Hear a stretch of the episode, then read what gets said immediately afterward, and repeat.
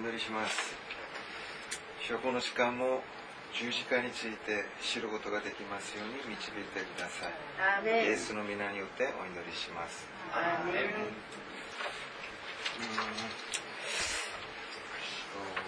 また勝利者の話続いてますけど。またですね黙示録にはまたあの勝利者の話が続いてますねまず黙示録の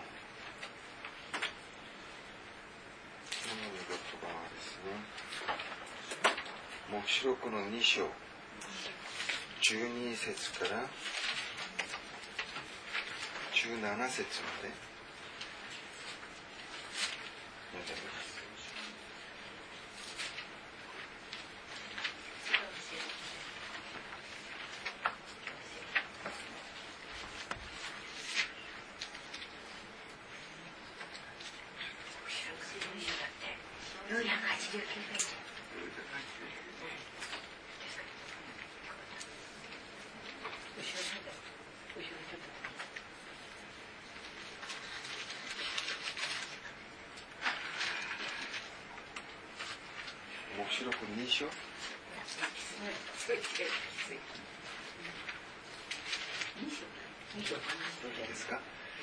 黙示録2章の12節から17節まで読んでみます。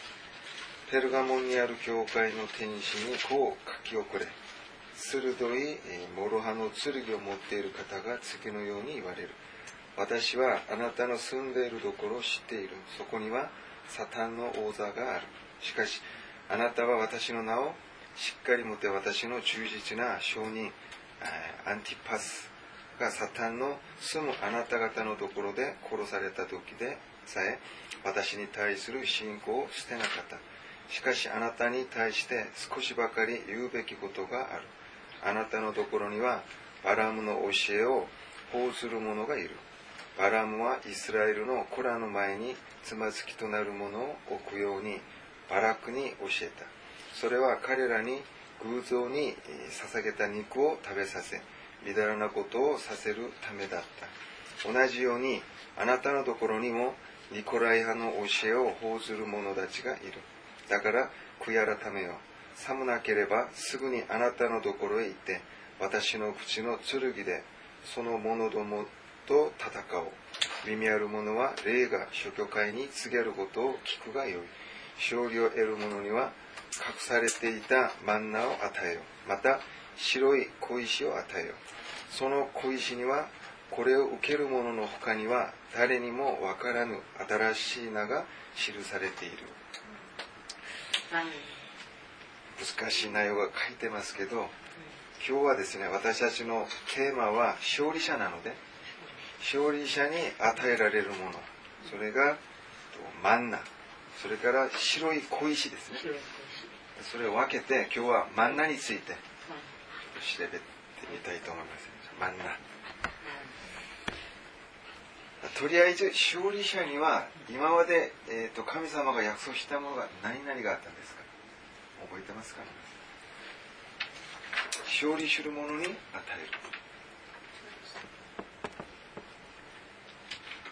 える。命の木ですよね。命の木。命の木。その次が？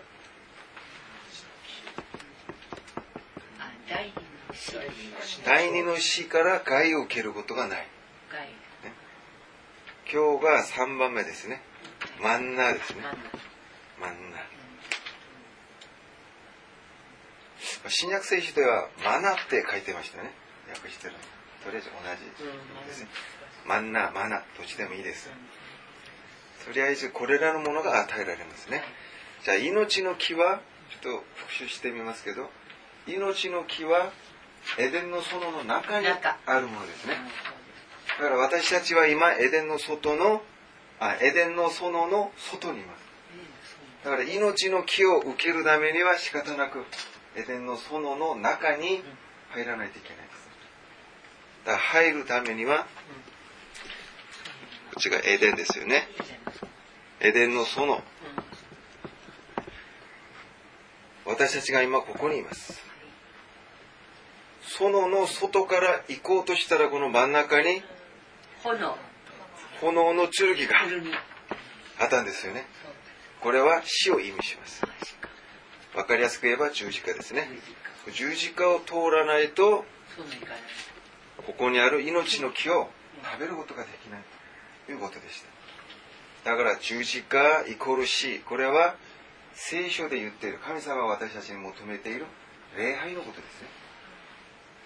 だから私たちは礼拝を捧げないと決して命の木近くにも行けないということですね。礼拝は常私たちに行われ行われるべきのものですね。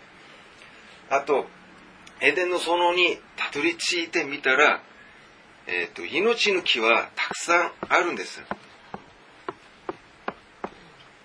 聖書ではこれを一つ唯一ものとして一つで表現します。どこから取ってみても味が一緒だからですね。だから一つです。しかし中央真ん中には善悪の知識の木あありますね。逆にそのの中央に善悪の知識の木があるんですよね。だからこの辺で遊んでいてもよく見えるところ この辺に端っこに隠れてみてもあ見えるんですよ。だから神様がやっぱこういたじらっぽいですよね。どこでも見えるようなところに善悪の知識の木を置かれてる。どこで遊んでも食べてもいつもこれを覚えなさい。これは食べちゃいけないよだからぜ命の木を食べる、まあ、二つ目の私たちにとしての、えー、とその負担というか条件はですね善悪の知識の木を食べないことがずっとこう周りにある命の木を食べ続けることになるんですだから礼拝して一応神のエデンの外に神様との関係を取り戻したならばその中で私たちがやるべきことは善悪の知識の木を捨てることでした。一言で言えば善悪の知識の木は何だったでしょうか。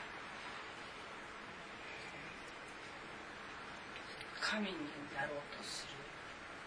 そうですね。自分は神ではない自分は作られたもの。だから今自分の目にも見えるものは自分ではなくて神様が作ってあるものです。そこに自分が借りて住み着いてるんです。自分が勝手にそれについてあたこた言っちゃいけないと。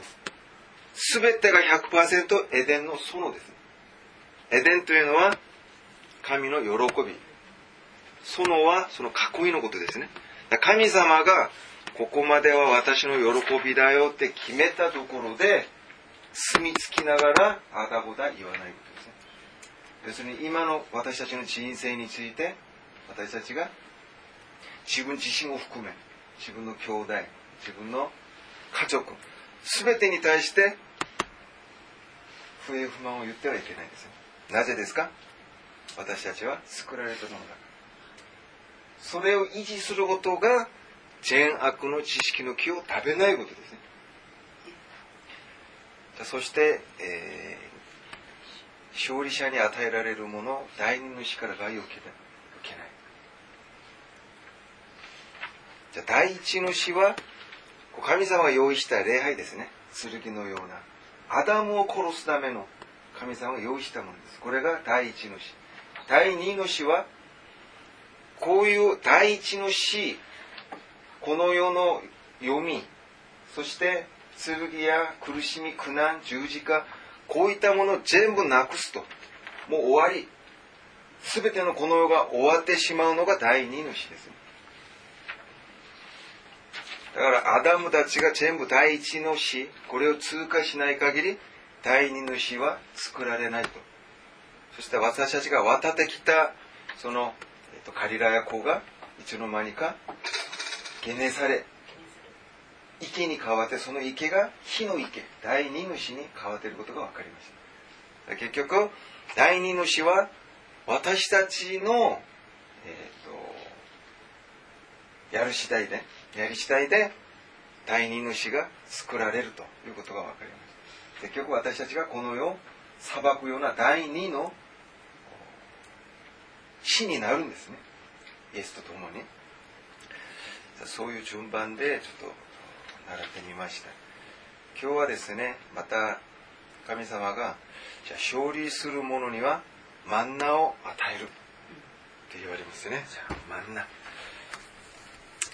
じゃあマンナがどこで食べるものか。私たちは知ってますよね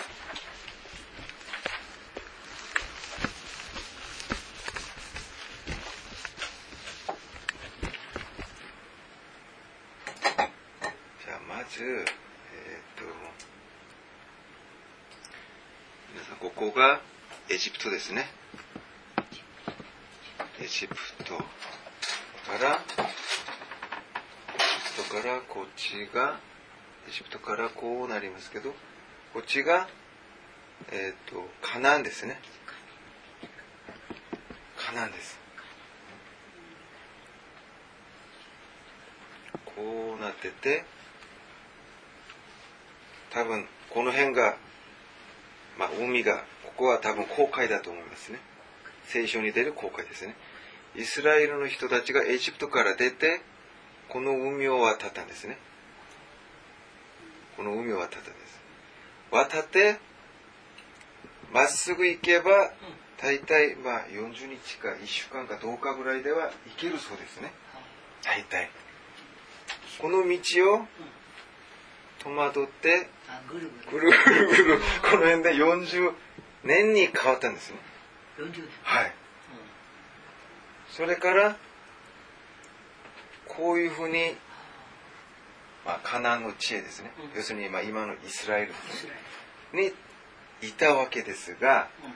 聖書を見るとですねこっちの道を選ばないでここから逆こうやってはいぐるーっと回ってあえて東の方から入っていくんですね。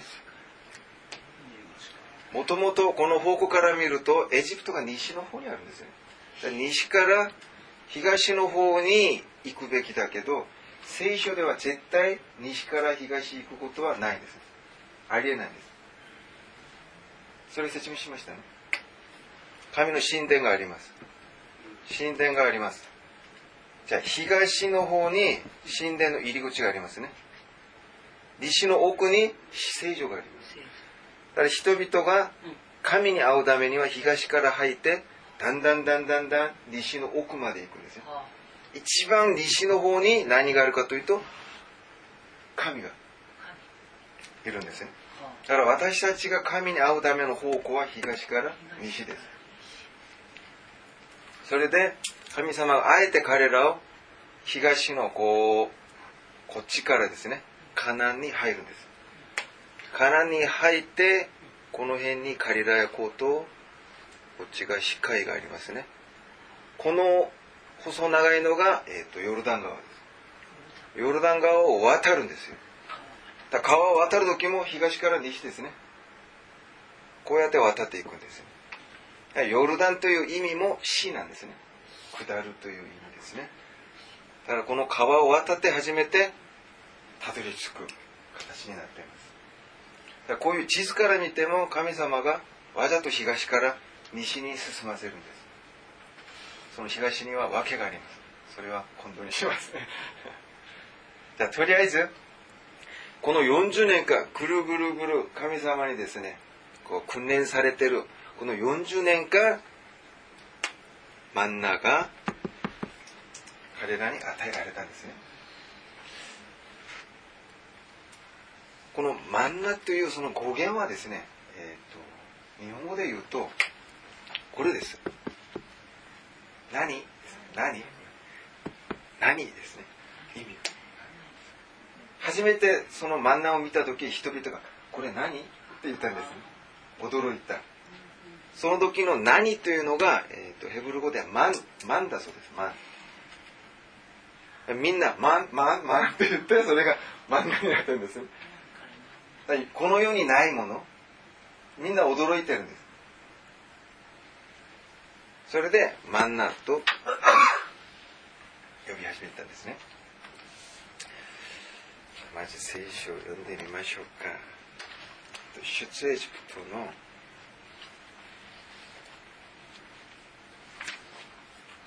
16章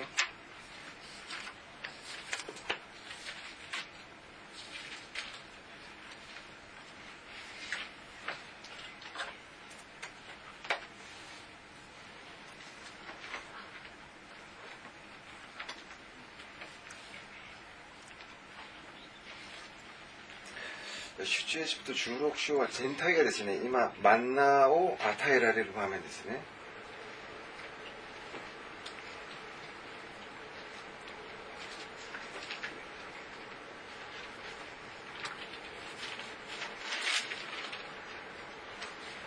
16章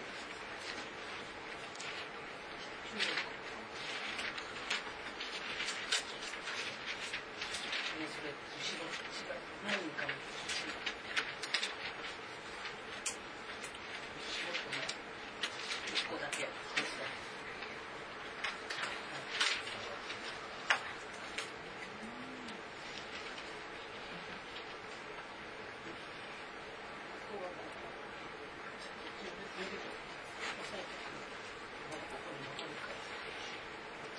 じゃあ出エジプト16章の11節から15節まで先に読んでみます。主はモーセに仰せになった。私はイスラエルの人々の不平を聞いた。彼らに伝えるがよい。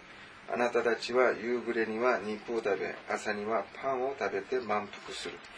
あなたたちはこうして私があなたたちの神、主であることを知るようになると。夕方になると、うずらが飛んできて、宿営を覆い、朝には宿営の周りに梅雨が降りた。この降りた梅雨が蒸発すると、見よ、アレノの地表を覆って、薄くて壊れやすいものが大地の霜のように薄く残っていった。イスラエルの人々はそれを見て、これは一体何だろうと、えぐちぐちに言った。彼らはそれを何であるか知らなかったからである。モーセは彼らに言った。これこそ主があなたたちに食物として与えられたパンである。これがマンナのですね、始まりですけど、えー、じゃあここでですね、まずこのマンナを誰が誰に用意したものかを私たちが先に決めないといけないんですね。まずこのマンナは天から降りてくるものですね。じゃあ与えるものが天です。要するに神ですね。この地上のものではない神からのものです。そしてそれを受けるものは今エジプトから出たものですね。この世の奴隷から神の民へこう転校した人たちですね。方向を変えた人々です。彼らにこのマンナを神様が用意しているんです。そうしますと、そもそもアダムは今まで何を食べていたでしょうか？以前も皆さんにちょっと説明したんですけど、食べるというのは、えっ、と、わかりやすく言えば満足することですね。私がパンを食べるというのはそのパンを食べて満足することを意味しますね。聖書ではただ私たちが食事するように何を食べる？明日は何を食べようか？そういう意味ではなくて、聖書で食べることが出るとまず、それによって満足することを意味しますね。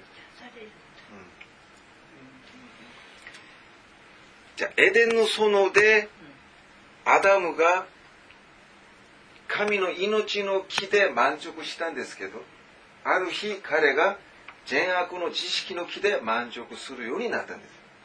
そういうことですね。神の命の木でずっと満足していたんだけど、ある日、あの善悪の知識の木は何だろうあれ食べてみたい。なんであれ食べるなと言ったんだろうあれ食べるとどうなるの？とか、あれでちょっと満足したい。それで食べたんですね。だから今、この神様がくださるそのマンナというのは、善悪の知識の木をずっと食べ続けているアダムがその対象ですね。で彼らは天から来るものに満足しない人々です。神様から来るもの天から来るものこれとは無縁のものたちです自分の欲自分が神になって自分からその満足を作り出そうとする人たちですねそういう観点で皆さんが見てくださいアダムが今どういう霊的な状態なのか。このマナーを食べる前の彼らが普段言ってますよね。あエジプトでは肉もあったのに野菜もあったのにたくさん食べたのに。彼らはいつも満足することについて自分たちの基準を持てるんですよ。それに対して神様は天からマンナだけを用意するんです。私たちがあの箱舟に乗った時も窓窓がちょうど上に向いて1個だけ与えられるんですよね。箱舟に閉じ込められた人たちは天しか見ることができない。ような状況です。だから今私たちが教会というその単体に集められてこれから出航しますよね。箱舟として。それでカナンの地に至るまで私たちに与えられるものは窓一個と上しか見えない窓と上から落ちてくるあの食料しかないということですね。要するに私たちが満足するものはこの世のものではなくて神によるもの、まあ、一言で言えばそういうことですね。神によって満足できるような存在にしようということです。それも40年間ですね。その40年というのはと私たちの肉が全部なくなる期間でありますね。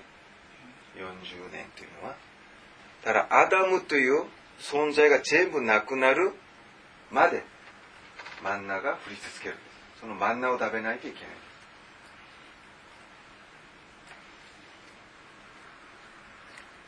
そしてこの真ん中がいつ止まったのか。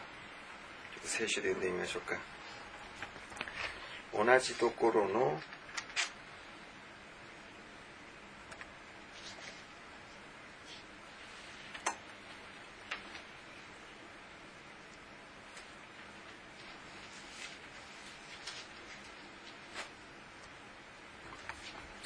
同じところの35節。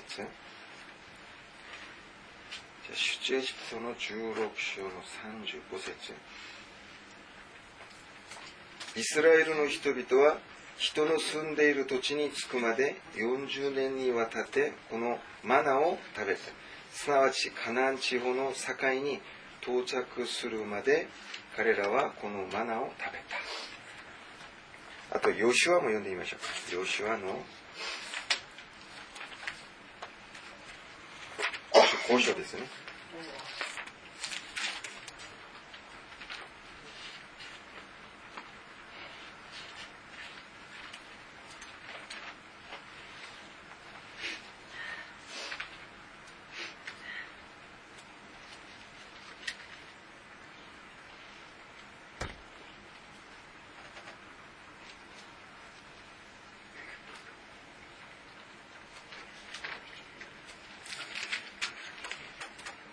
ヨシュア交渉の12節ですね。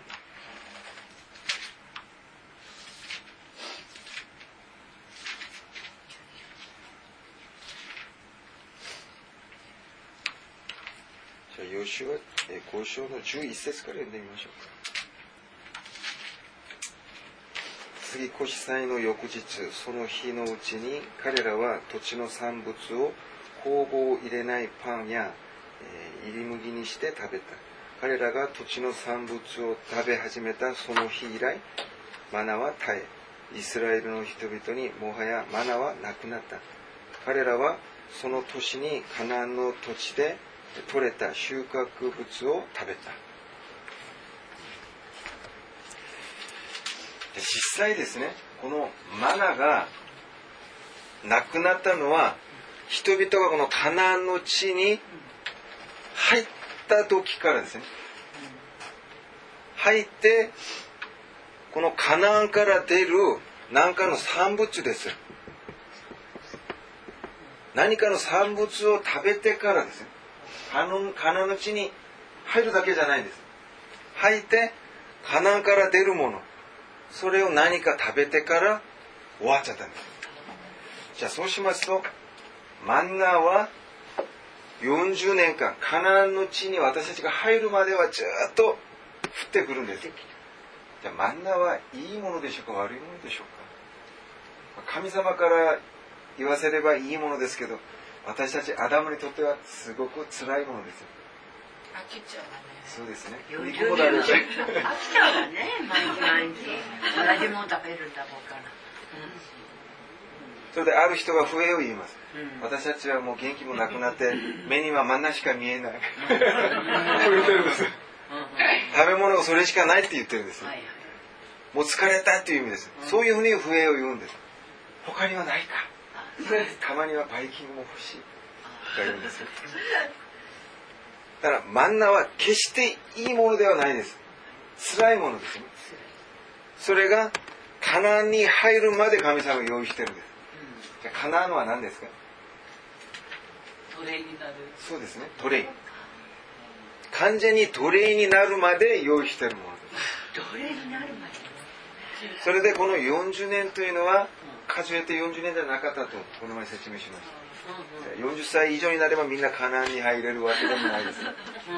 一日でもカナンに入れる人がいれば100年がかっても死ぬまでカナンに入れない人がいます。霊的にはそういうことですよね。誰でも早くしもべの姿になるものが真ん中終了する。はい。しかし名前があの奴隷であってそのカナンから出るものを食べない人がいるんです。これは何を意味するかというと奴隷にはなったんです。しかしその奴隷から出てくる産物があります。従わなきゃいけない。自分が人を引っ張ったりできない。言いなりになる。そういう産物ですね。これを食べて満足できるかという意味ですね。カナンの産物を食べるというのは。この産物を食べて初めてマンナが終了になるんですよ苦しみがなくなるんです。だからマンナーはこのアダムにとって辛いものです。しかし神様がアバアブラハムと一番最初約束した時ありますよね。アブラハムを祝福します。空の星のように海辺の砂粒のようにすると。その約束の後にアブラハムに400年間あなたの子孫は違法で奴隷になる。気流者になるって約束したんですねだから神様がまず祝福したらその祝福は何につながるか奴隷にさせることが祝福です。というのはじゃあその約束に呼ばれるものは今どういう状態でしょうか？神が今アブラハムを呼んで今アブラハムに約束をしました。それで祝福してじゃあお前をこれから奴隷の道に導くからと。こういう約束したとしたらそのちょうど神に呼ばれた時のそのアブラムの霊的な状態は奴隷じゃないっていう意味ですよ。神から見て神と同等なものの扱いです神から見て何かしなきゃいけないような霊的な状態ですだから今私たちが神に呼ばれて神に約束を受ける時の霊的な状態というのは神様によって奴隷の道に導かれるはずの何かを持っているということですそれに用意したものがマンナです。このマンナはこの地域ではですねよくこうマンナ虫というのがあるそうです。マンナ虫、はい、マンナという虫があってこの虫がこう何ですかこう木の葉っぱから樹液を吸ってそこでうんちを出すのそうするとそのうんちがなんかこんなにこう丸くてこうあ甘い味がするそうです、はい、あのつゆみたいに。だからこういう虫がたくさんいると木全体にこういうつゆができるそうですよ。だからこの人たちは全部うんちを食べて。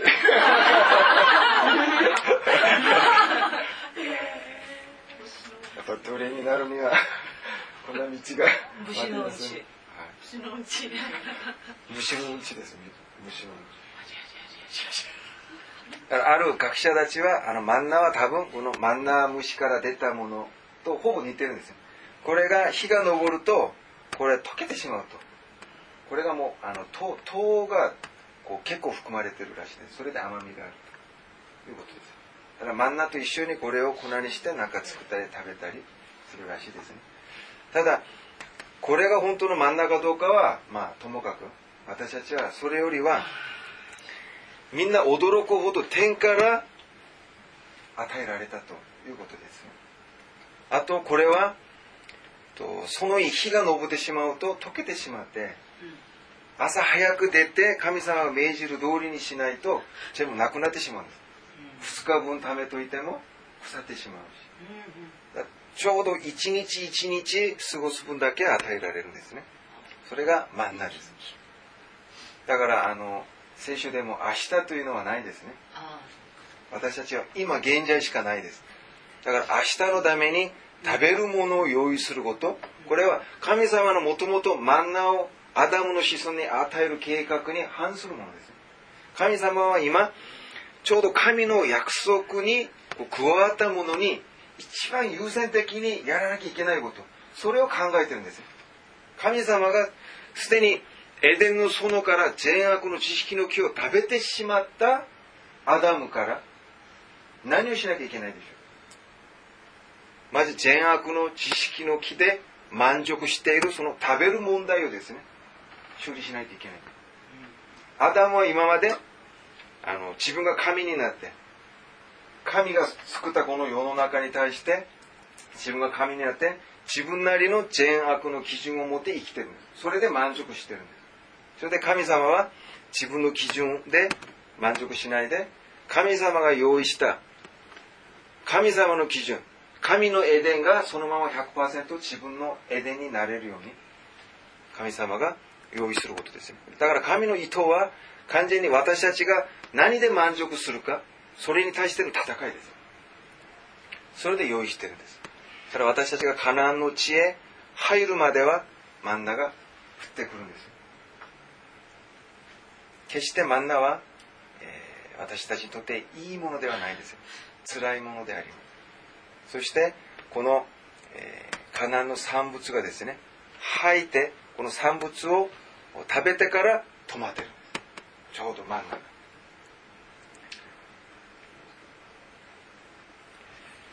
じゃあそして、ヨハネの福音書の6章を読んでみますょう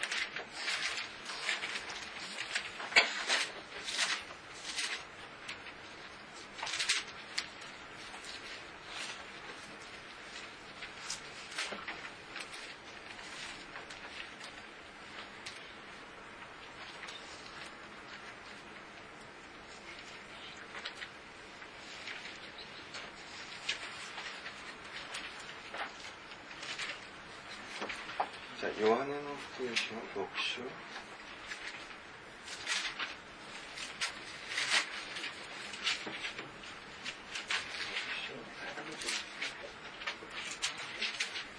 31節ですね。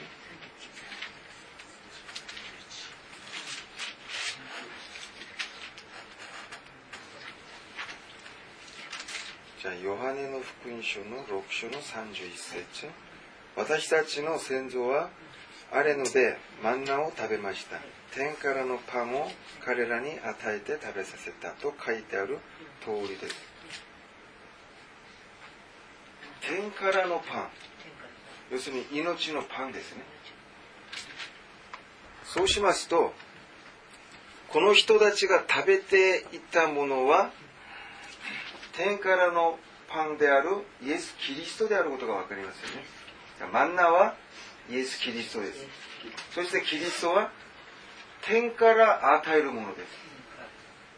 この地上から出るものではなくて、父なる神からのものですね。じゃあこれをちょっとよあの整理しますと、神様が罪を犯したアダムに、神によって満足できるものにしたいと。いうことですね。神様がなぜマンナをアブラムにああのアダムに与えたかというと神によって満足できるものが欲しいです。神によって満足できるものえっとし新明記開いてみますね。新明記の発祥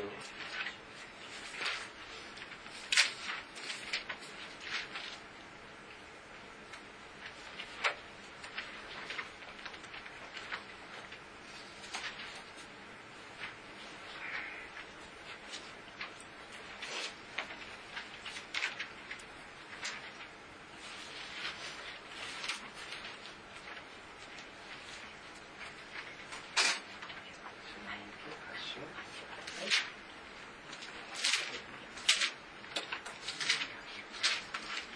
じゃあ新明記発祥の一節から三節まで読んでみます。今日私が命じる戒めをすべて忠実に守りなさい。そうすればあなたたちは命を得、その数は増え、主が先祖に誓われた土地に入ってそれを取ることができる。あなたの神、主が導かれたこの40年のアレノの旅を思い起こしなさい。こうして主はあなたを苦しめて試し、あなたの心にあること、すなわちご自分の戒めを守るかどうかを知ろうとされた。主はあなたを苦しめ、飢えさせ、あなたも先祖も味わったことのないマナを食べさせられた。人はパンだけで生きるのではなく、人は主の口から出るすべての言葉によって生きることをあなたに知らせるためであった。じゃあ、マンナを神様が用意した内容ですね。なぜ神様が人々にマンナを用意したのか。それは、人が生きることって何だろうということですね。私たちにとって本当に生きることは何だろういろいろまあ哲学哲学的なことなんですけど皆さんやっぱりこう大人になって誰でも一回は悩んだと思いますなんで生きるんだろう？生きるために死ぬか死ぬために生きるか。そういう問題ですね。じゃあもともと神様が人間を作ったということですね。だから作ったものに人間の目的や目標があるんです。私たちはそれが何かよくわからなかったんです。しかし神は私たちに対して確実な目標を持ってるんです。それは何かというと、よく私の言うことを聞くこの世の支配者です。わかりやすく言えば。この世の支配者にさせたい。しかし、私に対しては言うことをちゃんと聞くものになってほしい。この二つですね。それが神にとっての目標です。例えばあの、えーよく社会新聞とかにですね社会面の記事にとんでもない事件とかありますよね人間としてありえない事件とか出てます。その時私たちはよくああれは人間じゃない。よく言いますよね。人間という名前にふさわしくない時は私たちはその名前で呼ぶのを躊躇します。それと同じですね。例えばこの冷蔵庫が壊れてもう電源入れても消えない。そうするとこの冷蔵庫の名前がこの日から名前が変わります。粗大ゴミ。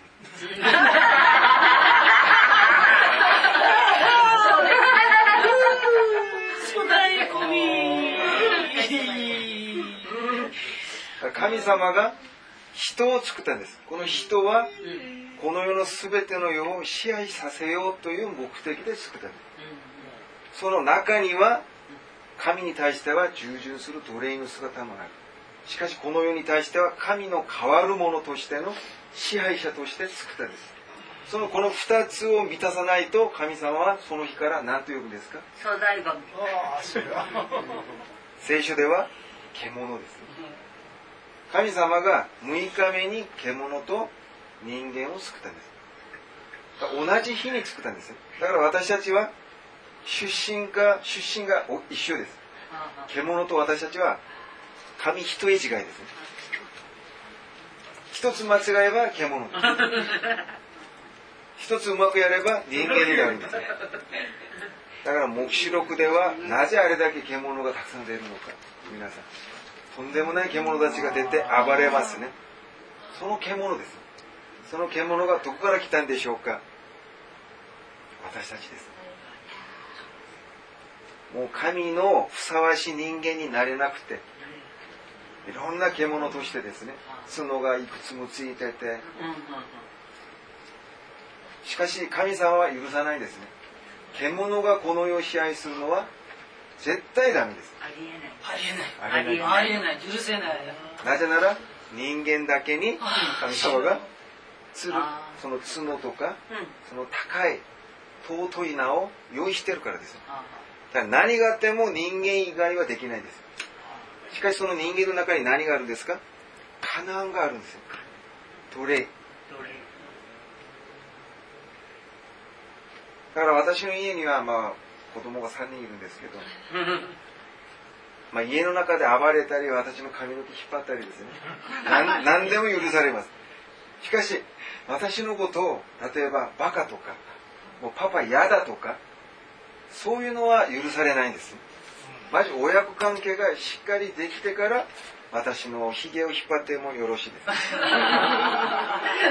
ぜなら自分の子供だからやっぱり可愛いですね。何されてもいいんです。しかしその父の存在に対して無視されるとこれはもう許せないんです。何があってもあの子に教育が必要です。しつけがないといけないんです。その親子関係がしっかりできてから一緒に遊ぼう。になる。神様は人間が人間らしくその獣に変わってしまったその名前をですね人間に取り戻す本来の人間の姿は何か神様はカナンとして表現しています。カナンは何ですか？カナンは？奴隷です。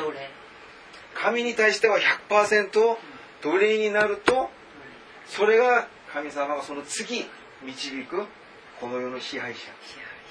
の通過点になるからですだから皆さんも名前がたまに獣になったり 人間に戻ったりしますよね。はい。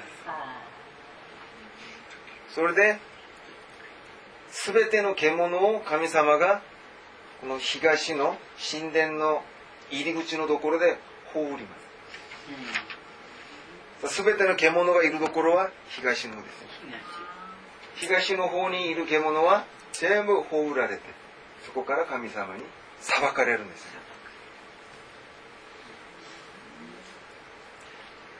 だから聖書を調べると東の方にほとんどの獣たちが集まってそこから、はい、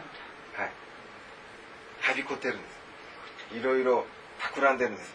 どうしたらこの世を支配できるか。しかし神様はこんな真面目なカナンの姿を目指している私たちに今はですね辛い真ん中で鍛えている。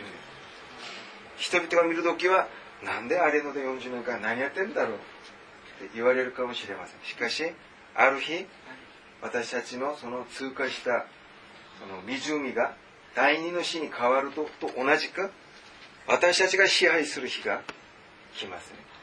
だから神の支配者になったというと先ほどのあのメッセージでもそうでした。私たちは兄弟です。みんな同じ源を持ってるんです。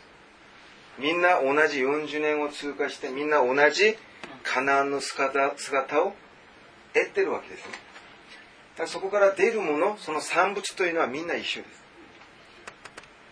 じゃあ奴隷から出るものって何でしょうそういうことですね。産物というと食べ物だけではないですね。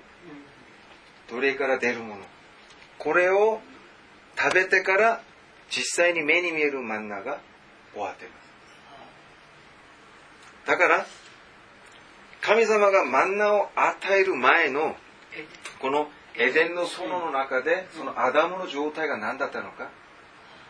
神様がここから罪を犯して追い出されたそのアダムがこのマンナを食べるようになったそのきっかけを神様が今新明記で言われてます。ね私の御言葉をちゃんと聞いてそれを守るかどうか調べるためだと。いうことです。じゃあエデンの園で神様がアダムにどうなさいましたか？命の木は食べていいんだけど善悪の木は食べてはいけないよと。いうことを命じたんです。だから私たちがよくじゃあ神様の御言葉をよく守ってそれを忠実に行えばいいという文書的には分かりますけど実際に神の御言葉をどのように守ればいいんだろうというところではやっぱりエデンの園に戻れば答えが出てます。何ですか？神様が命じた御言葉の全ての始まりです。今までの全ての立法で何から礼拝はどのように生贄はどういうように放りなさい。何回振ってこういう内容が全部この中にあります。とても分かりやすいですね。それは善悪の知識の木を食べちゃい。けないです。それだけです。その中に全部が濃縮されてます。それ一個でよ。かったのにねそうなんですよ。それ破っちゃったからもう大変な騒ぎになってるよね。大変そうだからあの何年間カナンの地に入ってないの人は試練にあの耐えられなくてあの死んじゃったんです死んだ人そうです。奴隷になれない人が死んだ。そうです。結局カナンに入ったのは2人ですよ。結局みんな奴隷になれなかったと。はだからこのマンナを食べても結局死にますね。だから形だけのマンナではないということが分かります。神様がマンナは用意したんだけどそれはあくまでも神の御言葉をよく守れるその奴隷になれるかどうかのため用意したものであってそのマンナを大事にすることではないですよ。だからマンナを用意した神の御心が分かればマンナを食べなくてもカナンに入ることがもっと大事ですねカナンに入んなきゃいけなぜならカナンに入ったらそのマンナも終わっちゃったからです。マンナは終わるものなくなるものです。だからカナンに入るのがもっと大事ですじゃあそうしますとイエスはえっ、と善悪の知識の木を食べたでしょうか？食べてない？食べてなかったでしょうか？食べてないでしょう？これはもう当たり前ですね。じゃあイエス様のその戦いエデンの園でのちょっと見てみます。マタイの福音書。4章。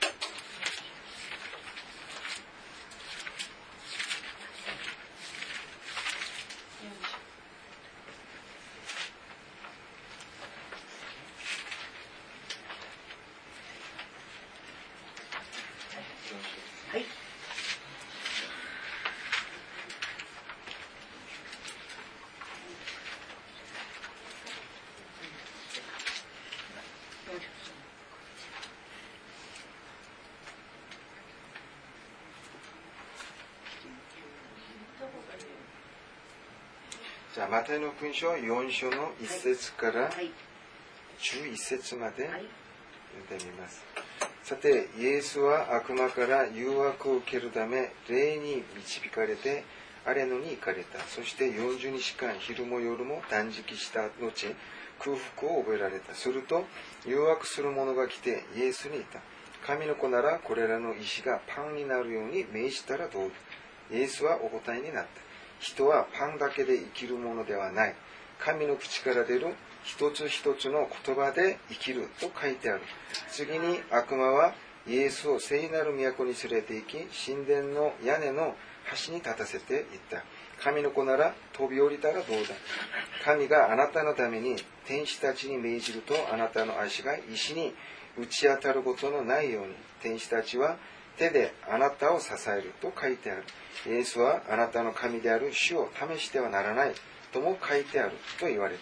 さらに悪魔はイエスを非常に高い山に連れて行き世のすべての国々とその繁栄ぶりを見せてもしひれをして私を拝むならこれをみんな与えようと言った。するとイエスは言われた退けサタンあなたの神である主を拝みただ主に仕えようと書いてある。そそこで悪魔は離れ去った。すると天使たちが来てイエスに仕えた。イエス様も40日間断食しました。じゃあこの40年。ああ40ですね。じゃあイエス様も年。今荒れ野で戦っています。食べ物がないです。このイスラエルの人々と全く同じような状況ですね。そこでイスラエルの人々は天から来るマンナ。だけで満足しなきゃいけないです。じゃあイエス様もこの40日の間天から来るマンナだけで満足しなきゃいけないんです。その内容が今のマタイの4章の4節です。じゃあそのイエスを誘惑する者がいろいろ聞いてきます。3つを聞いてきます。その時イエス様の答えの共通するところはですね何々何と書いてある。と言われる。その戦い方がですね神様から言われたこと以外は答えがない。ん。で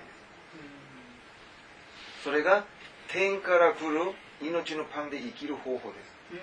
じゃあ例えばエデンの園に戻るとしたら例えば誘惑する者蛇が。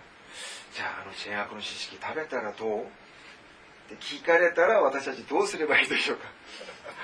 あれは食べちゃいけないよと言われてます。それだけです。それを言い続けるしかないですそうすると一番最後に11節にそこで悪魔は離れ去った。となるんです。入学する者が仕方がないです。それ以上手を加えることができないということです。サタンが私たちに脅かしたり怖がそういう存在ではないです。サタンは私たちが神から言われたこと神から満足するものにはただ離れて去っていきます。だからよくあの日本の陰陽師とか よく悪霊を追い出したりしますよね、私も以前自分が通ってた教会でよく悪霊を追い出したり私も追い出した経験もあります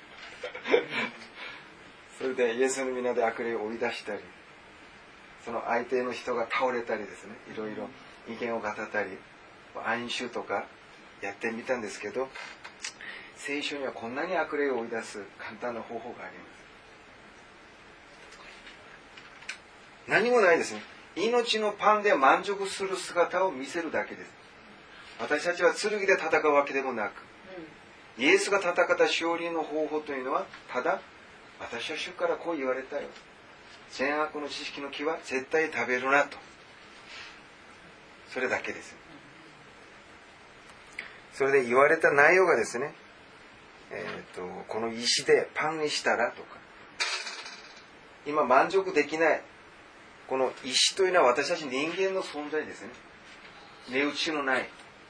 どこにも転がるような石です。こういう石で満足できるようなパンにすればという意味です。私たち人間自分自身を見て満足できますか？満足できないですよ。そういう人間を満足できるようなものにすればしかし私たちは神様からいただいた一つの御言葉によって満足する。これしか戦えるようがないんですよ。それでえっ、と高いところから飛び降りたらどうだ？神様が守るじゃないかとか。だから私は神に愛されるんだから私は守られるはずだとか。私たちは、えーと、神に作られたから非常物だから神ではないですね。全てを完全に守ることができないです。その意志が神にあるんです、それをまたイエスが知っているということです。最後に私に触れ拝むならどうだ？全てを与えるから。しかしイエスは私は神だけに使える。と言ってるんです。それも何々と書いてあるから。神様から言われたことで引っ張ってあの突っ張ってるんです。最後のそれだけです。それであの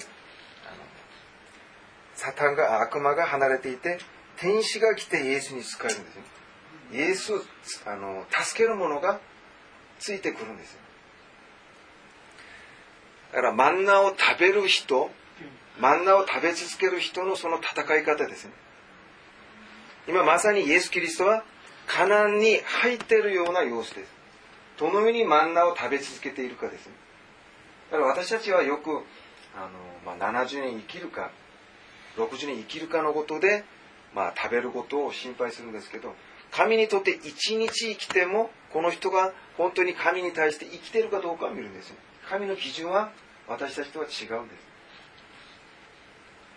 だから私たちはカナの地へ入るまではマンナを食べないといけないんです。じゃそしてマンナがカナの地へ入ってその地の産物を食べるとなくなったんですけどえっ、とこのカナンの地でですねこの産物カナンから出たこの産物で神様にまた捧げるんですよ。神様に。その捧げ物がえっ、と穀物ですね。穀物の捧げ物。カナン地へ入って、えーと、イスラエルの人々が神様に穀物の捧げ物を神様に捧げるんですけどこの穀物の捧げ物がマンナでした。マンナと訳されています。私たちは40年でマンナはもう終わってるつもりでいたのにこのカナンの地から出るこの産物で神に捧げる時この穀物の捧げ物が要するにマンナです。というのはマンナは天から来るものですね。天から来る私たちのパンです。しかしこのカナンの産物というのはこの地から出る産物ですね。パンですね。これがイコールだそうです。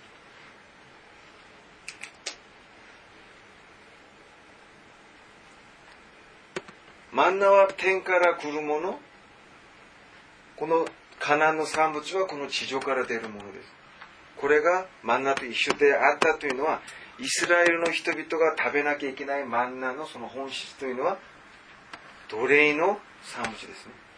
奴隷の産物を食べればそれが天から来るものであるということです。そうするともしビジノさんがマンナを食べてみたい一回は。食べたいっていうなら何を食べればいいでしょうか？奴隷の姿になって奴隷の姿になる全ての産物を自分のものにしてそれで満足するとすでにそれが天から来るものであると。いうことですね。だからわざわざ天あ見なくてもいいですね。すでに地上でマンナを手に入れる方法を神様が用意してるんですじゃあこの穀物のことをちょっと探してみますね。えっ、ー、と、レビキの2章。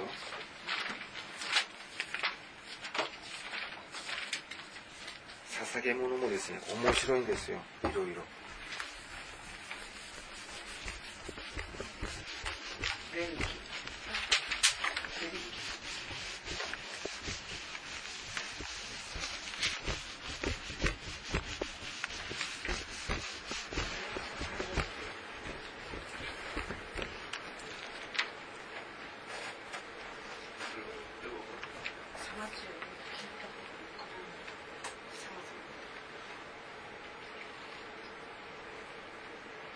じゃあ、レビキ2章1節？1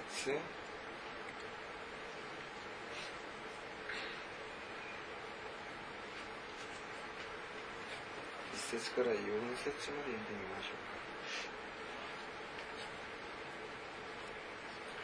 うか。穀物の捧げ物を主に捧げる時は上等の小麦粉を捧げ物としなさい。奉納者がそれにオリーブ油を注ぎさらに乳香をのせ。アーロンの子らである祭司たちのもとに持っていくと祭司の人がその中からオリーブ油のかかった上等の小麦粉一つからあ一一一つかみと乳香全部を取り印として祭壇で燃やして煙にする。これが燃やして主に捧げるなだめの香りである。穀物の捧げ物の残りはアーロンとその子らのものである。これは燃やして主に捧げられたものの一部であるから神聖なものである捧げ物をかまどで焼いて穀物の捧げ物とする場合は酵母を使わずにオリーブ油を混ぜて焼いた上等の小麦粉の和型のパンかオリーブ油を塗った酵母を入れない薄め薄焼きパンとする。まあ、内容はですね、難しいかもしれないんですけど、じゃあ、穀物の捧げ物、要するに小麦粉ですね。小麦粉。この小麦粉を神に捧げるときは、小麦粉にプラス油ですね。オリーブ油。聖書ではオリーブ油になっています。オリーブ油。オリーブ油。これにプラス乳香ですね。乳香。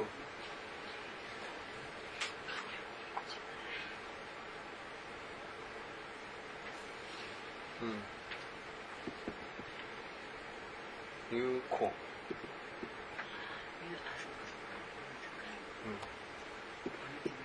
有効ですね。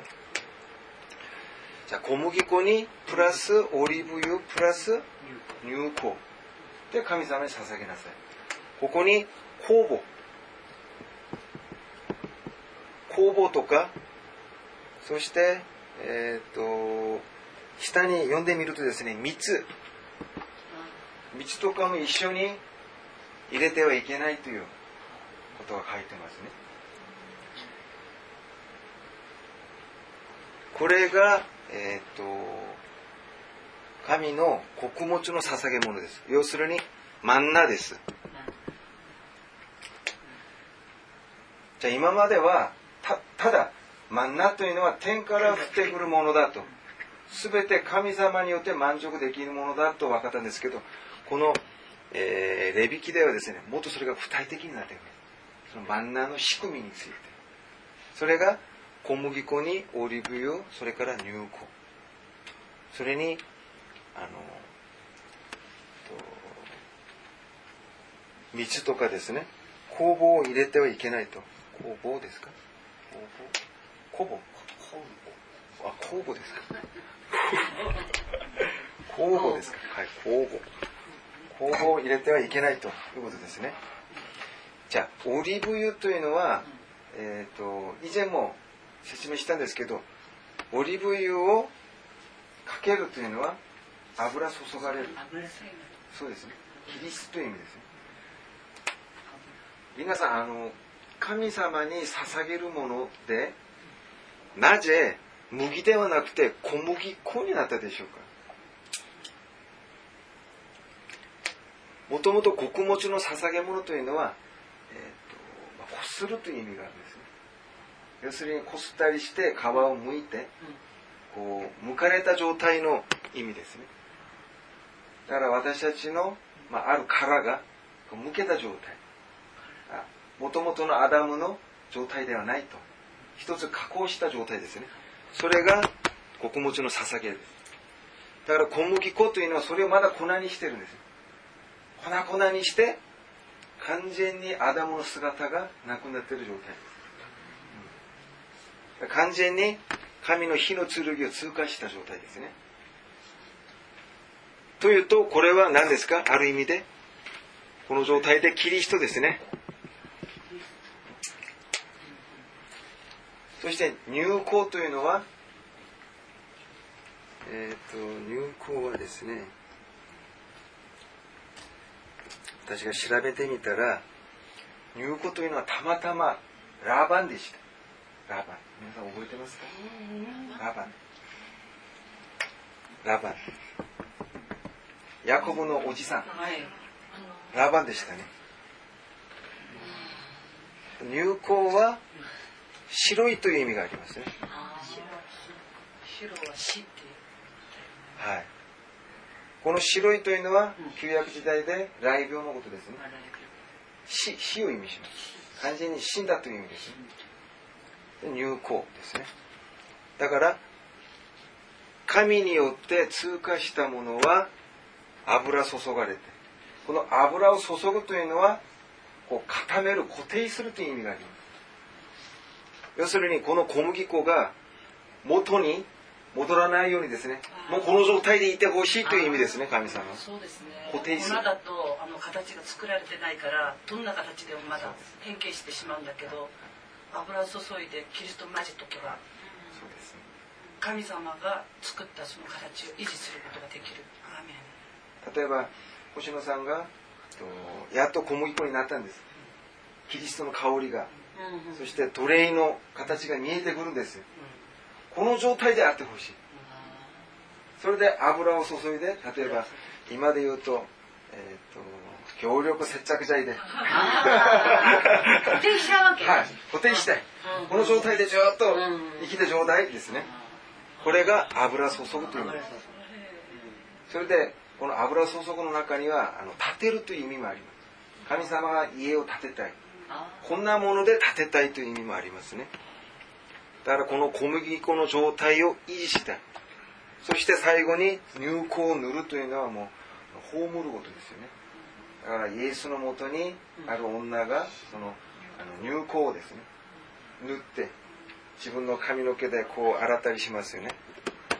だからまさにイエスに対して油注がれるそして入香を塗るような感じですねだからこの穀物の捧げ物というのはこれに酵母や蜜を加えるなっていうんですね。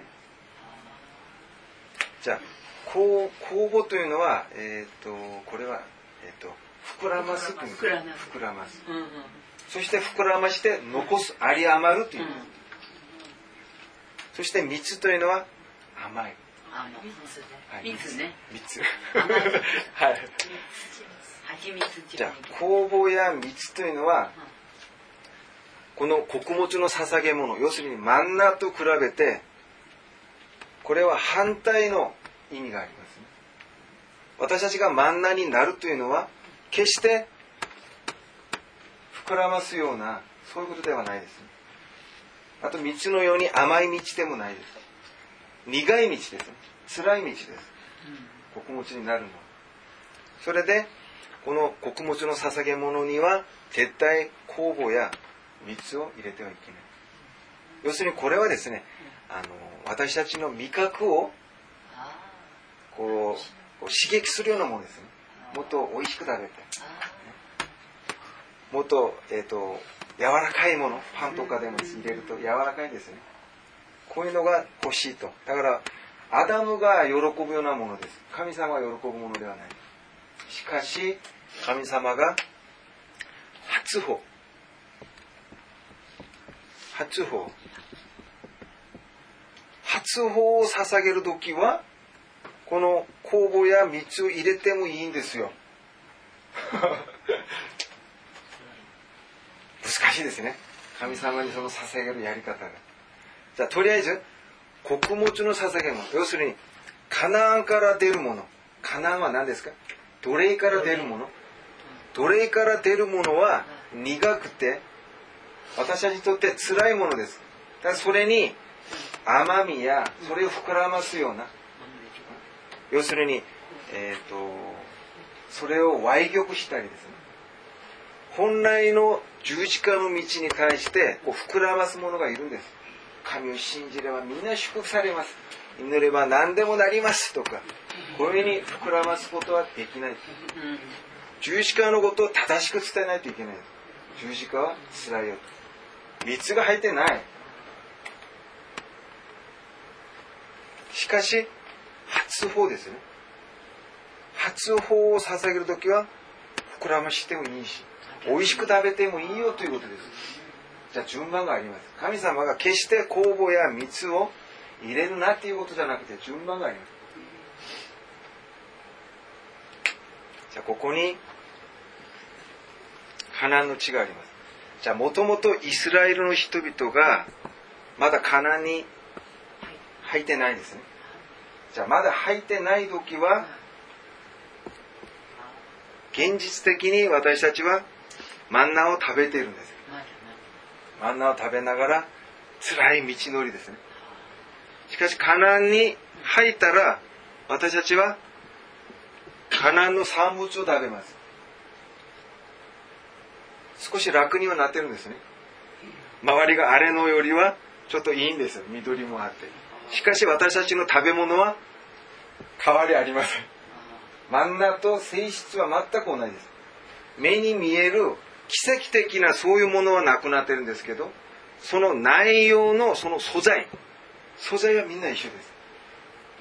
だから私たちが一番最初神に入る時はよく奇跡的なところから神にこう触れたりして入る人も結構いると思いますしかし後々私たちがカナンの地へ入ったらですね結局奴隷の姿こそ私たちが満足するものだということに気づいてくるんですどんどん。それでここで食べて食べながらここで種をまくんです。私たちが。種をまいて初めてここで木が出てそこから実るんです。そこからのものが発砲ですね。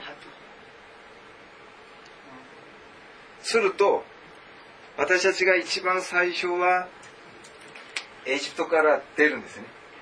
まずあこの世からは満足しない。私はもう神によって満足すると決心します。そして出たら待っているのがカナンへ導くための神様の環境です。その環境でとりあえず私たちはカナに向かっています。じゃカナにたどり着いたんです。そしたらカナンの産物。奴隷から出るものがたくさんあります。へりくだるものからですね。人に使える。そういったもので満足しなきゃいけない。満足しながら最後には自分も種をまくようになりますというのはカナンカナンはキリストでことキリストであることが分かりますね。カナンは。最初はキリストから出るもので私たちは満足します。しかしこのキリストからこのぐらい土地を借ります。それでこれ自分の父ですね。自分自身です。いよいよ自分の体からも全く同じ産物が出てきます。今まではキリストから出るもので満足してきました。最初はキリストに導かれます。それでキリストの中にあるもので満足します。それからは自分の体からもキリストから食べてきたもの同じく自分の体からも出てくるんです不思議。えっとカナンに入った時に中二部族に、えっと、土地が与えられましたよね、はい、っていうことはそこで自分が今まで奴隷として培ってきたものを植えてそこでまだ実ったものを初歩として主にお捧げする、素晴らしい。だから私たちがただイエスを信じれば天国へ行くのところからだんだんこう細かく見えてきましたね。一番最初は神に招かれます。それ今までずっと善悪の知識の木で満足していたんだけどあそれではもう人間じゃない。名前が変わっていることに、はい、気がついてそれでじゃあ人間に戻ろうか。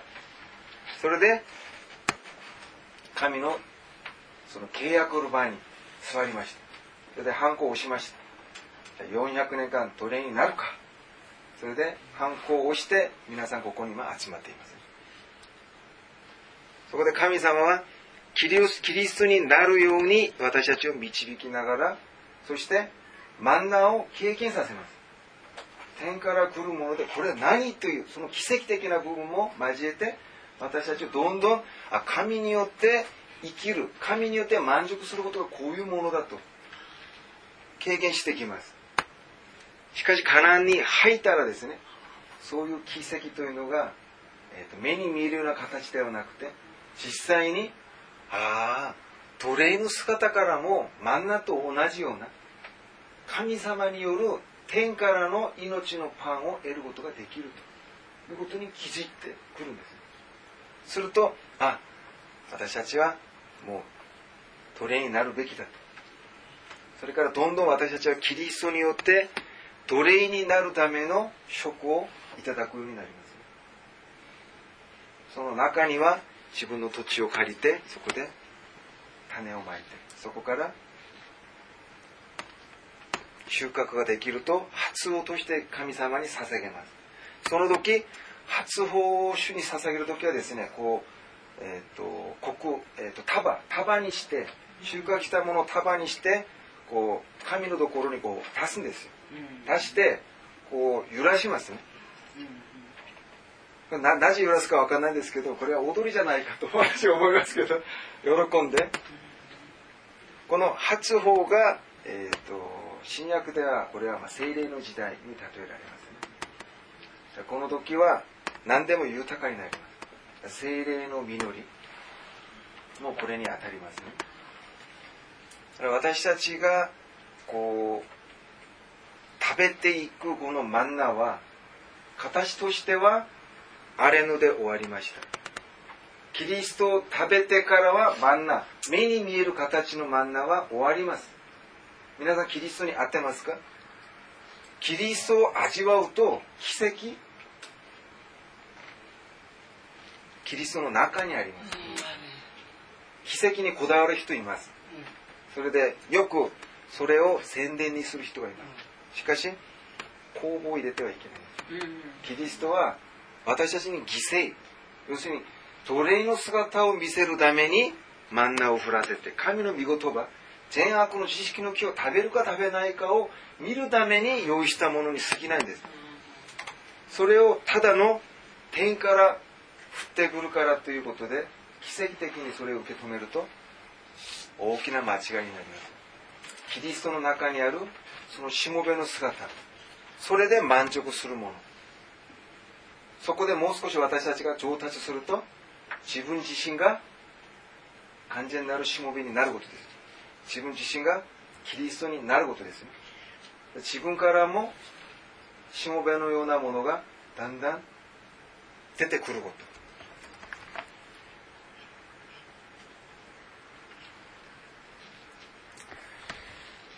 じゃあもう一箇所を読んでみましょうかね。創世記の4章。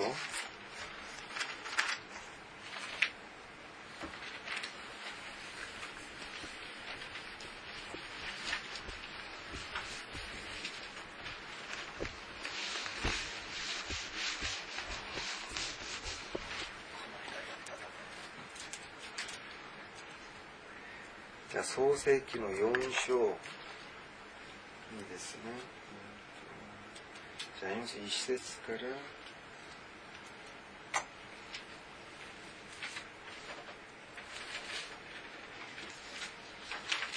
ゃあ6節まで。あ7節まで読んでみましょう。さてアダムは妻妻エヴァを知った。彼女は身ごもってカインを産み私は主によって安子を得た。と言った。彼女はまたその弟アベルを産んだ。アベルは羊を飼う者となりカインは土を耕す者となった。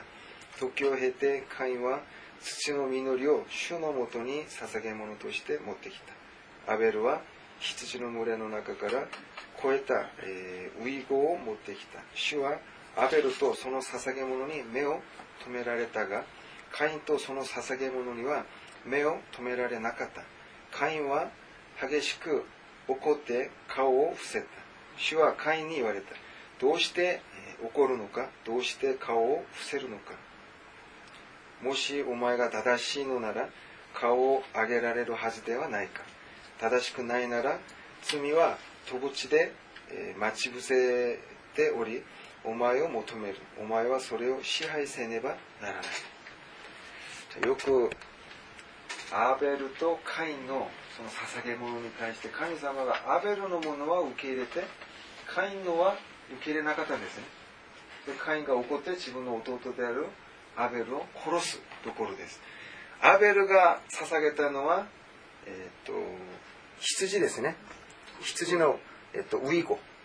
ウイゴを捧げて、それは受け止められたんだけど、カインは、と捧げ物か会員はですね、えーと木の三部はい、地の産物ですね。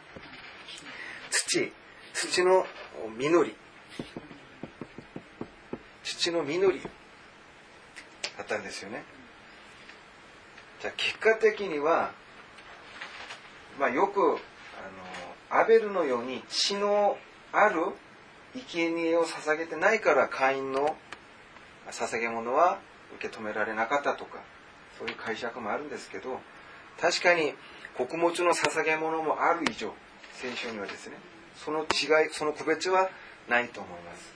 個人的には。ただ、神様が結果的に会員の土の実りを受け止めなかったっていうところから私たちが逆に考えると、この土ってカナンだったのかと聞けますよね、私たちは。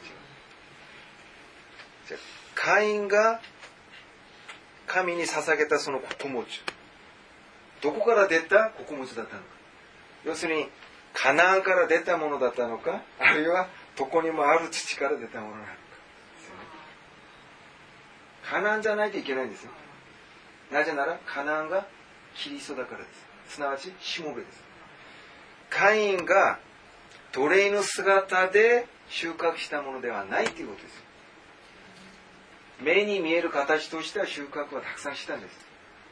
しかしその収穫したものが奴隷の姿ではなかったと。その理由が後半部に出てきますよね。自分の捧げ物が受け止められなかったことに気づいて、すごく怒るんですよね。なんでそれを受け止めないんだろうになるんです。そこですでにカインはカナンの地へ入れなかったと。まだ入ってないということが分かりますね。よく私たちが神に捧げて、例えば、あの、教会にピピアノを捧げて、それで、後からずっとピアノが気になりますよね。自分をやったから。それで、ピアノの位置が次の週変わっていると、前のところがいいんじゃない？とかよくですね。はい。自分がやったから。そう目立ったところに置いてほしいもんね、だから捧げるというそのこの捧げるという剣という字はですね捨てるという意味がありますね完全に自分からはもう切り捨てるという意味ですだからピアノが何何であろうが一応神に捧げたならそれはもうあとは神のものです神に捧げて神様があお前はまだカナンではないな。お前のものからは受け止められない。と言われたらはいわかりました。また私はあれのに行きます。でいいじゃありませんか。そのぐらいの気持ちがあればいいんですけど。まだ自分は自分がカナンに入っているような錯覚の中で生きている人がいるんですねイスカリオテユダ。ユダ。賛美はするんだけどイスカリオテ男の町ですよね。男の町。の出身のうん。ユダ賛美です。賛要するに自分は男なのに神に賛美してるんです私たちは神に対して女でないといけないのに男なのにでこぶって、うん神に女っぽくおかまみたいに賛美してるんです神様がえっ、と今日の黙示録ではですね私はモロハという表現を使ってます。そういうのをよく知ってるよっていうことです神様。私たちがいくら私はカナンに入ったよ私は今カカナンでずっと耕してますよ。今種まいたところですよ。忙しいからもうあんまり邪魔しないでとか言っても 神様は全部知ってるんです。私たちが今土の実りで神に捧げようとするのか。私たちがキリストを捧げ物として用意しているのか。神様は知っています。なぜなら神が用意したのはキリストしかいないし神様が受け取るのもキリストしかいないんですそれは何ですか？分かりやすく言えばしもべの姿。要するに自分自身が女男ではなくて女の姿になって賛美しないといけないし自分が奴隷になって羊を捧げても穀物を捧げても賛美をしても何しても受け入れられる。んです男になっていくらキリストの名で祈ったり何しても受け止められない。まだ神にとってはその中に罪が残ってるんです。だから神様がモーセを通してですねいろんなこう生贄を捧げる方法やり方について教えます。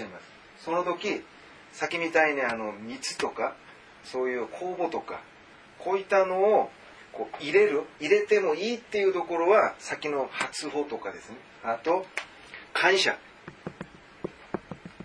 感謝の、えーと、和解の捧げ物。そういう時は神様が酵母とかこういったものを入れなさいって言うんです逆に、どんどん膨らましてそういう感謝は増やしていいと。しかし罪のあがない。まだ罪の問題を解決するために捧げる生贄があるんですよ。私たちが例えばあやめてあの人殺したりあるいはあの死体に触れてちょっと怪我されたりするとそういう罪の問題をあがなうために捧げる生贄には絶対こういう酵母とかあるいは蜜とかですねこういったものを入れてはいけないんです順番があります。だから私たちが、えーと、自分の口に合うようなものそういう、えーと、レシピを受けるためには まずまずいけど確実に神の前で人間という名前を取り戻すそのレシピをですねまず先に受け止めないといけない。私たちは今獣の状態で神にやっと呼ばれています。今カナンに向かってマンナをいただきながらですねキリストに向かっています。それは善悪の知識の木を食べないことでありまた奴隷の姿に取り戻すためですそのレシピを完全に成し遂げるとそこから私たちは自分の口に合うような美味しい料理ができるんです何食べても美味しいです。なぜ蜜と酵母が用意されているからです自分の美味しいものは後です。さっきあのラケルとレアの話皆さん知ってますよね。自分の好みはラケルです。なのに神様が用意したの？はレアですね。私たちのこの辺では先に弟あ妹を先に嫁がせることがない。必ずお姉さん先に。神の目にかなう姿を神様は先に用意しますね。だからマンナこのマンナをいただく勝利する者にはマンナを与える私たちがマンナを食べることが何なのか。理解できますか？キリストで満足すること。キリストはしもべですね。キリストの中に入る。そして後々は自分からもこう産物がたくさん出ないといけないですね。その産物でこう周りの人々が食べるようになります。ねキリストは生産式で自分の体であるパンをちぎったんですね。こういうふうに人々にこう分けることもできると。いうことです。それが元豊かになりますそういう自分をちぎることには神様がどんどん膨らましてもいい工房やその、えっと、蜜とかですね。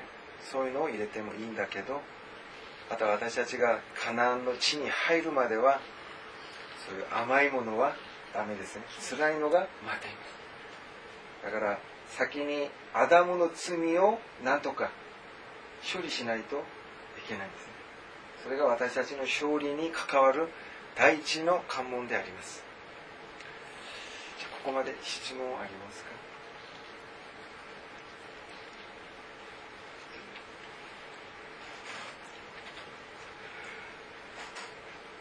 なかったらお願いします。主を感謝します。今日も私たちがマナーを食べまたキリストで満足しまた自分からもたくさん満足できるものが出てくるように私たちを導いてください。イエスの皆によってお祈りします。